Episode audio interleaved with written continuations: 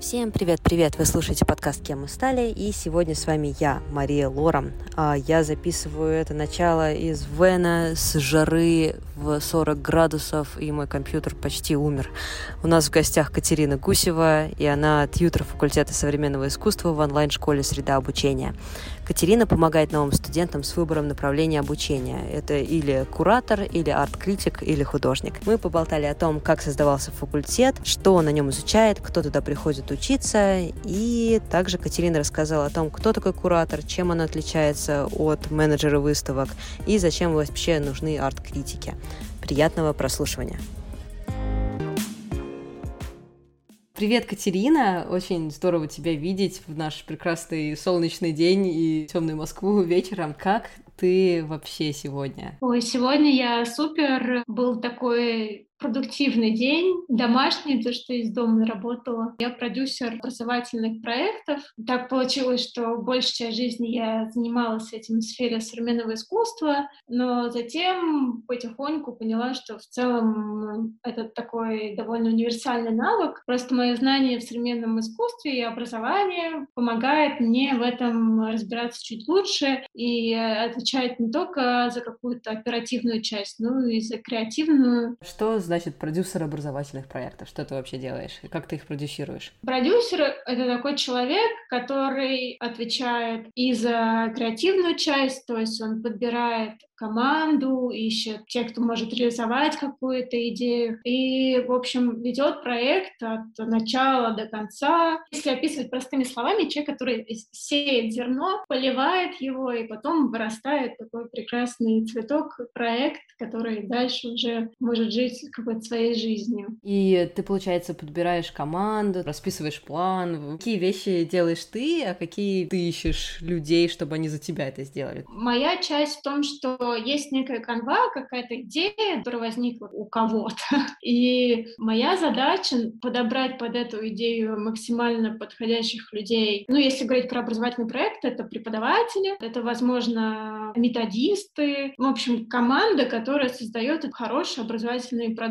А продюсер — это человек, ну, можно сказать, менеджер, но это реально, в общем, все в одном, я бы так сказала. Некое такое связующее звено, которое позволяет грамотно всему стартовать, существовать и все такое. А как ты вообще пришла к этому? Ты сразу после универа стала продюсером или нужен какой-то опыт? То есть опыт быть частью звена, звеном самим до того, как ты станешь связующим звеном? Ну, у меня так получилось, что у меня, во-первых, есть два образования. Это бакалавриат и магистратура. По бакалавриату я финансист, по магистратуре я куратор выставочных проектов. И в свое время я была стажером в Музее современного искусства «Гараж». И э, когда ты являешься стажером ты, по сути, занимаешься всем и сразу. Ты как бы существуешь на разных проектах. На какой-то стадии меня пригласили быть менеджером совместной магистратуры Ранхикса и гаража. Это была новая должность, я этим никогда не занималась, но как-то так совпало, что я в этом чувствовала себя абсолютно органично. Меня очень плавно туда вписали, и это было, не знаю, наверное, лет пять назад, может быть, даже чуть больше. И как-то со временем вот этот мой скилл э,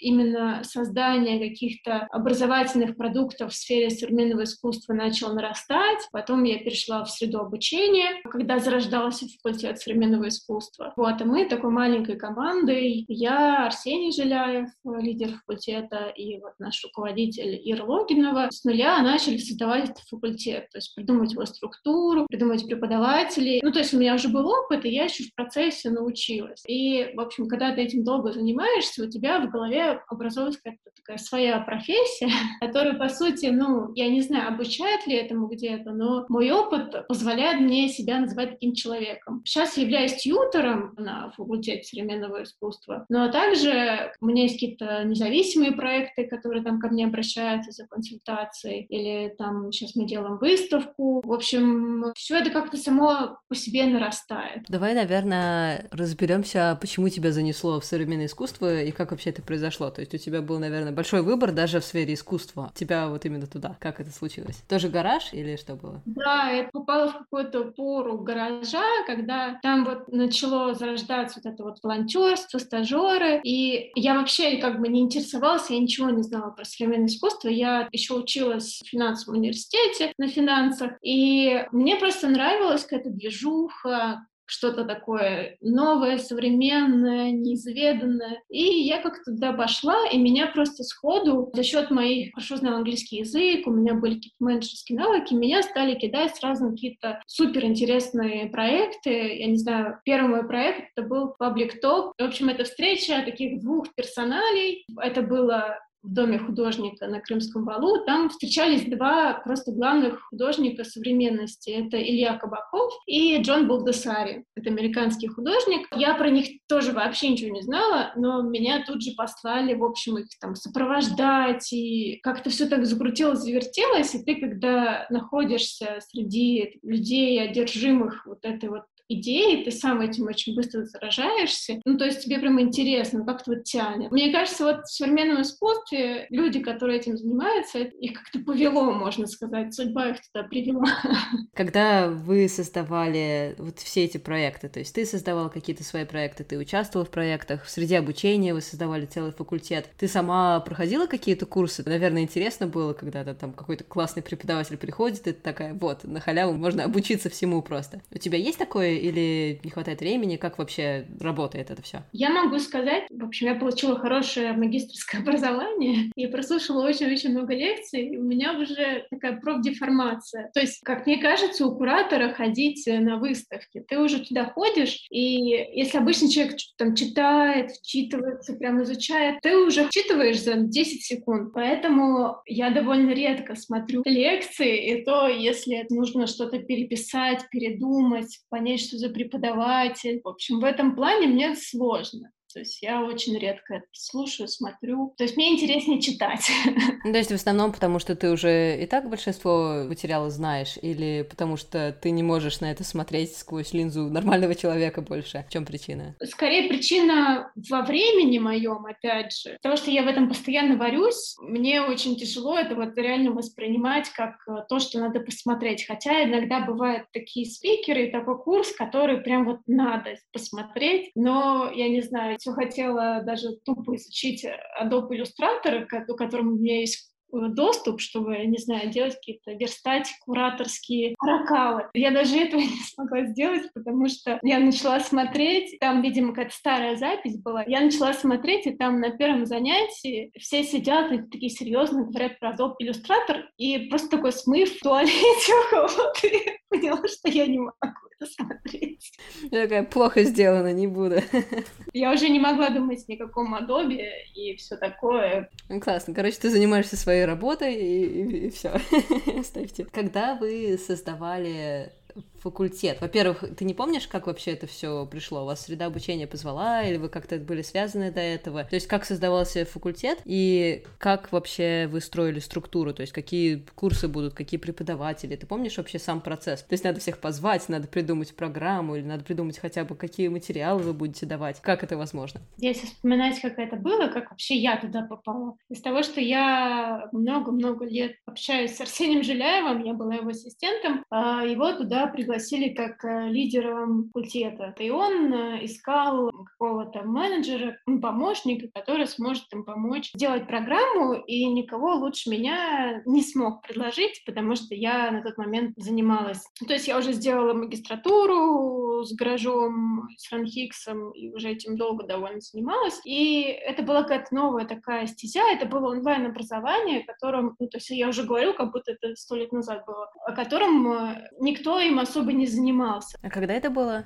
Года три назад четыре. В сфере современного искусства этим никто не занимался. То есть не было ни одного онлайн-курса. Может, вышка там что-то начала делать, но это были курсы в записи. В общем, мы все собрались, использовали либо какие-то старые наработки, да, потому что у нас есть как бы круг общения какие-то исследователи, философы, в которых ты знаешь, чем они занимаются, что они могут прочитать. И как бы специфика современного искусства о том, что всегда есть какая-то повестка, которые очень важно грамотно подсветить с точки зрения образования, то есть э, чтобы она не была слишком такой свежей, какой-то непонятной, но в то же время, чтобы это не было какой-то совсем оф-топ.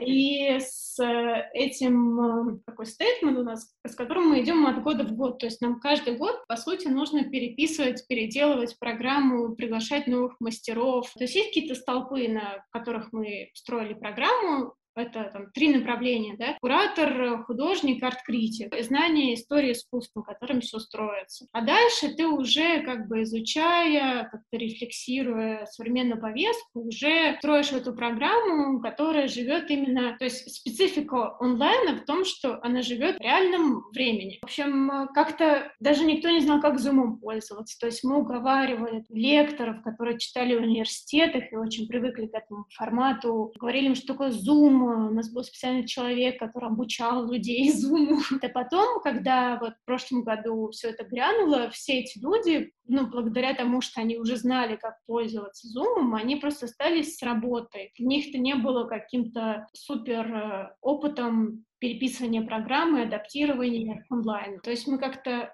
ну, то есть я всегда это говорю, что мы там предвидели, но по факту как-то, в общем, так случилось то, что мы просто начали, а потом весь мир подключился. А не помнишь, кстати, почему вы решили онлайн все это делать изначально? Ну, среда обучения, она в целом преподает школа, которая существует в онлайне. Она базируется на университете УНИК, который был раньше, он существовал в офлайне. Это университет культур. То есть среда обучения, она вообще заняла такую онлайн-нишу, старается там. Ты не сможешь описать, как отличается повестка сейчас от предыдущего года, от года до этого? Мне просто интересно, о каких темах ты говоришь. То есть это это какие-то социальные темы или от чего вообще зависит? Это зависит от того, что, например, когда мы только начинали делать, мы старались брать какие-то общие темы. История искусства 20 века, история искусства современности, живопись, в общем, как-то адаптировались в этом плане, пробовали, как это выглядит в онлайне, потому что бывают такие темы, которые ты все равно в онлайне не расскажешь, как в офлайне. Я не знаю, как так происходит, но такое бывает. Сейчас постепенно, вот с каждым годом у нас менялась там команда в каких-то моментах. К нам пришли, сейчас вот Катя пришла, то есть это Никитина, она прям супер интеллектуал, она тоже помогает делать программу. И сейчас наша, она как бы уходит вглубь, потому что мы начинаем изучать какие-то прям супер... Мы не боимся рассказать о каких-то вещах, о которых раньше мы боялись, что их никто не поймет. Постгуманизм, что-то, феминизм тот же, да, то есть мы очень деликатно к этому подходили, пробовали разных преподавателей. Просто сейчас это может быть, когда ты уже существуешь в неком времени, это может быть более тонким, интеллектуальным, и придут те, кто хотел получить эти знания, потому что они тебе уже доверяют, как бы, ну, знаешь, что ты там, не первый день существуешь, грубо говоря. Ну и поймут тоже, да, наверное. Ну да. В зависимости от времени. Онлайн обучение, в принципе, понятно, то есть Zoom, все такое, но как ты сказала, у вас есть направление художник, и художники, наверное, должны рисовать. Я училась в художке, и преподаватель постоянно подходил сзади и такой там, вот тут тени добавь, вот тут сделай. Как у вас вот это проходит, и вообще, как это можно сделать онлайн? Мы живопись стали преподавать с самого начала, и у нас были прям такие уроки с двух камер, когда преподаватель, это был Егор Кошлев, он рисует, все за ним повторяют. После этих семинаров у меня осталась целая серия моих портретов на любой случай жизни. Но на самом деле и скульптуру, например, мы тоже преподаем, то есть мы лепим в онлайне. Это все очень такая специфичная вещь, и это делается с помощью фотографий, с помощью видео, с помощью света, ты смотришь, как это все выглядит. Но современное искусство, оно вообще отличается всегда тем, что ты учишь человека, грубо говоря, мыслить, развивать идеи, искать это, и поэтому вот со временем мы отошли от, когда там две камеры стоит, и кто-то рисует, и все за ним повторяют, уже к тому, что как делать живопись в области современного искусства. То есть если посмотреть, если изучить рынок, который есть. Это живопись, это не про солнышки и цветочки. Это намного глубже, это намного, может быть, непонятнее на первый взгляд. Но это все очень тонкая такая философская игра, мысль художника, некое мировоззрение, которое таким образом выражается. И это не всегда в технике. И, в общем, специфика художника современного искусства тем, что он, по сути, такой философ, мыслитель, который выражает себя посредством медиума, то есть посредством того материала, через который он может себя выразить. Вы преподаете какие-то основы рисунка или что-то такое? Ты говоришь, что техника не важна для современного искусства, важна мысль. Как вообще вы к этому относитесь? Какой у вас подход? Я могу сказать, что из-за того, что у нас ДПО, то есть дополнительное профессиональное образование, к нам большей частью приходят люди, которые уже либо отучились художки, у них есть высшее образование, поэтому у нас не было потребности в том, чтобы давать такие знания. У нас была идея в какой-то момент это сделать, вот, и, может, попробуем это реализовать, но в целом э, из того, что программа, то есть она длится два года, и эти два года очень насыщены, то такие знания, при том, кто к нам приходит, не всегда актуальны, поэтому пока у нас не было такого. А сможешь, кстати, описать примерно вообще, какие предметы на всех трех направлениях? Потому что я не представляю даже какую-то базу, я не представляю, что нужно знать, чтобы быть куратором, или что нужно знать, чтобы быть арт-критиком. Помимо, наверное, истории искусства, я больше ничего придумать не могу. Сможешь так примерно прям накидать? Если говорить про эти три направления, как это устроено у нас, у нас есть как бы общая программа теоретическая, и есть э, мастерские. На эту общую программу ходят все три направления. Для них это такая база. Она, в принципе, для всех универсальна. Ты должен знать философию, критическую мысль, ты должен уметь писать тексты. То есть, если ты художник, куратор или критик, ты все равно должен, рано или поздно ты столкнешься с текстом.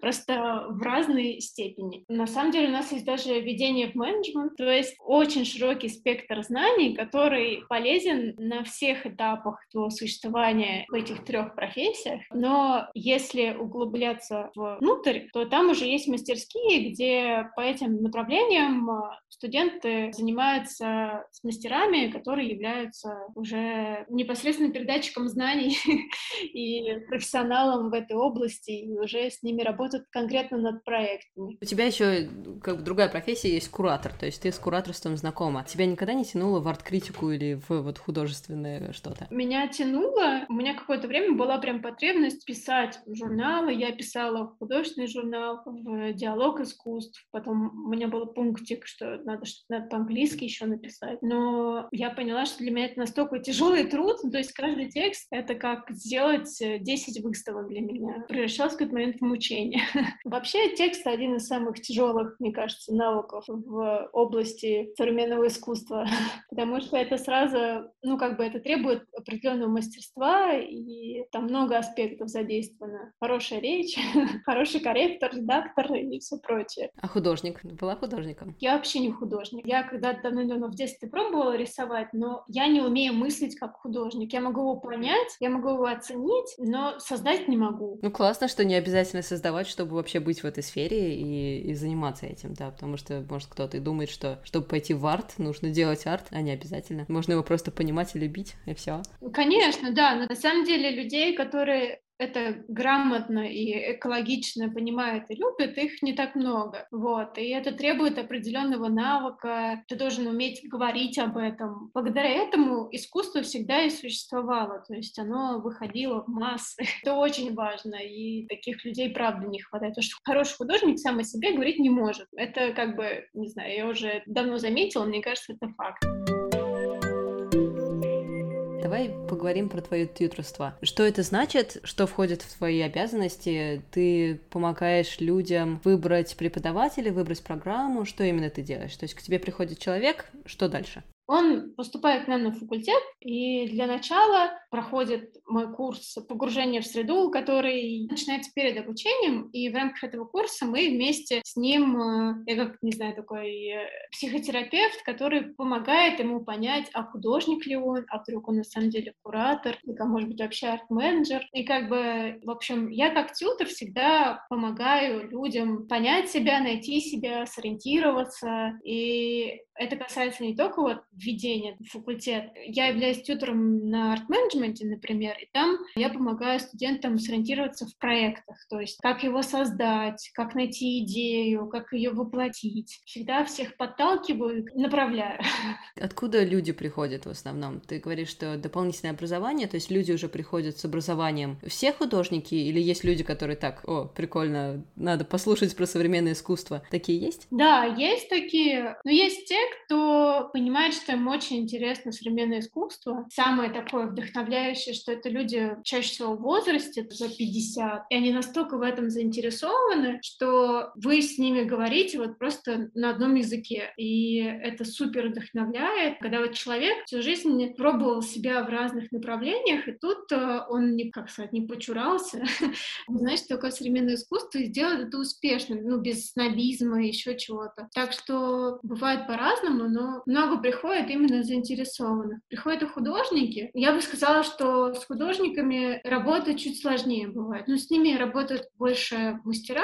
Очень часто люди зацикливаются на себе, на своем творчестве, и им очень сложно выйти из какой-то зоны комфорта. Это требует определенной работы. Иногда она не происходит, ну, то есть и такое тоже бывает. И, то есть, не надо становиться куратором, художником и арт-критиком по завершению вашего образования? Можно не становиться, то есть если важно получить диплом по какому-то направлению, то оно всегда выдается по направлению. Но в целом, например, есть просто общая теоретическая программа, ты можешь ее пройти, ты просто теоретик современного искусства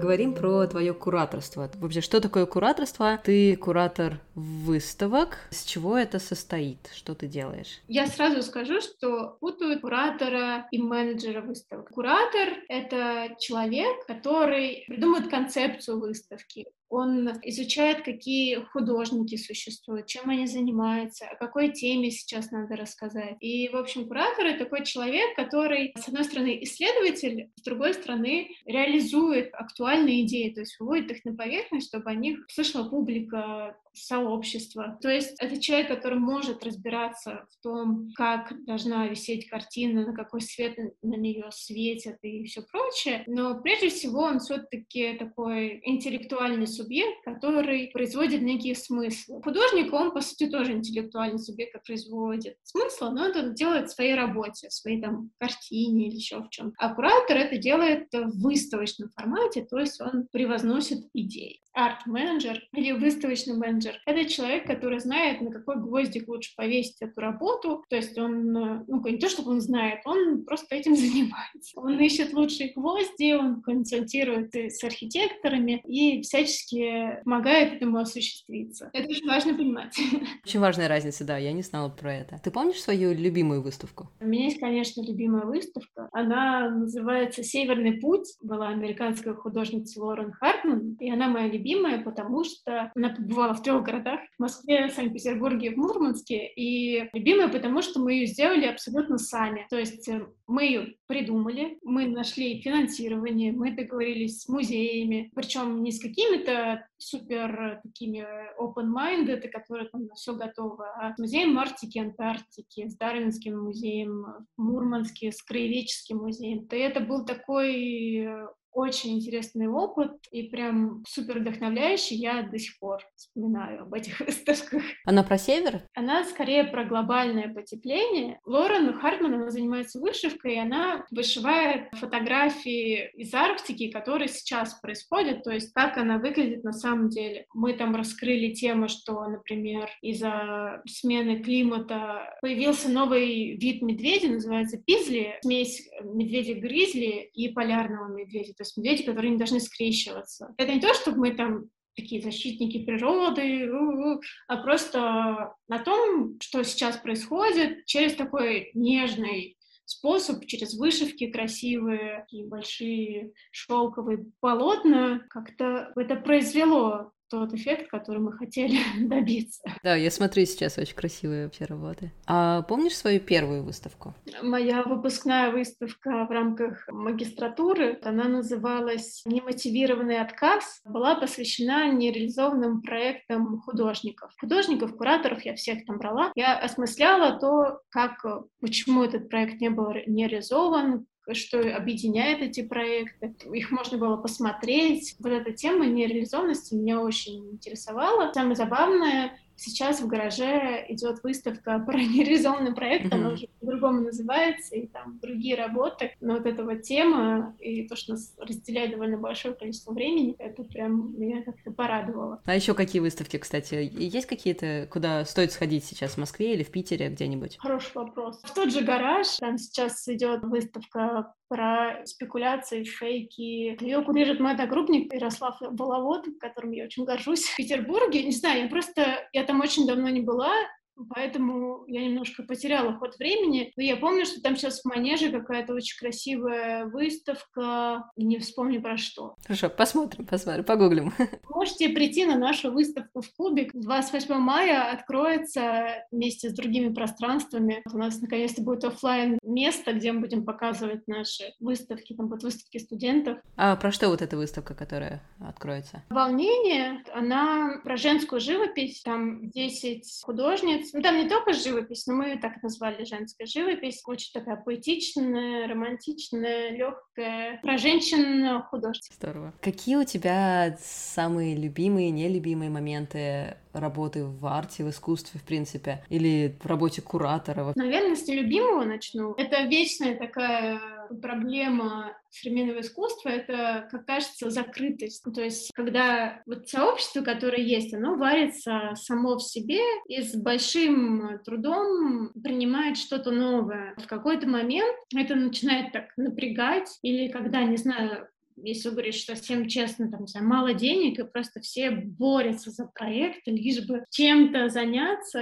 И это печально, конечно, когда нет способности талантливым людям реализации для того, чтобы жить полноценной жизнью, занимаясь современным искусством. То есть им все равно приходится подрабатывать. А мой любимый момент в том, что когда ты понимаешь, что такое современное искусство, ты как будто учишься говорить на новом языке. То есть ты можешь с кем-то поговорить, кто этим также увлекается, и вас вообще никто больше не поймет, но вы поймете друг друга на сто процентов. И когда ты находишь таких людей, которые также заинтересованы в этом, как и ты, это прям очень вдохновляет. Ну и в целом вообще мне нравится транслировать знания, рассказывать людям, что существует другая точка зрения, разрушать какие-то стереотипы, стереотипы, потому что это все как бы наслаивается каким-то информационным потоком, и остается много всяких клише, но когда человек с тобой разговаривает, он понимает, что на самом деле это не так. И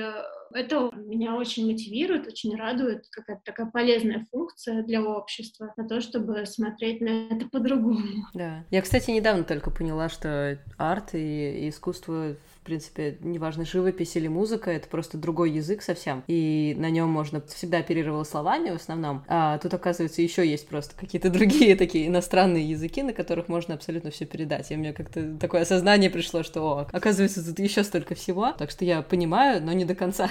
но это здорово, это здорово. Хотелось бы, чтобы люди понимали больше. Есть у тебя какие-то советы тем, кто собирается пойти в искусство или работать куратором или художником, вообще что-то такое, что надо знать до того, как ты туда сунешься. Может быть, предостережение или, или просто там, как выжить, работая в современном искусстве, что-нибудь такое. Если говорить про советы, и опираясь на то, с кем вот я общаюсь, кто только приходит, да, я советую, не знаю, может, банально звучит, не бояться. То есть не думать, что тебя никто не поймет, что все от тебя отвернутся, вот дорогу осилит идущий. Если есть какая-то идея, то в своем желании ты все равно найдешь тех людей, которые тебя поддержат, направят. И, в общем, не стоит бояться своих желаний, я бы так сказала. Вот, потому что их все равно обтесает реальность жизни.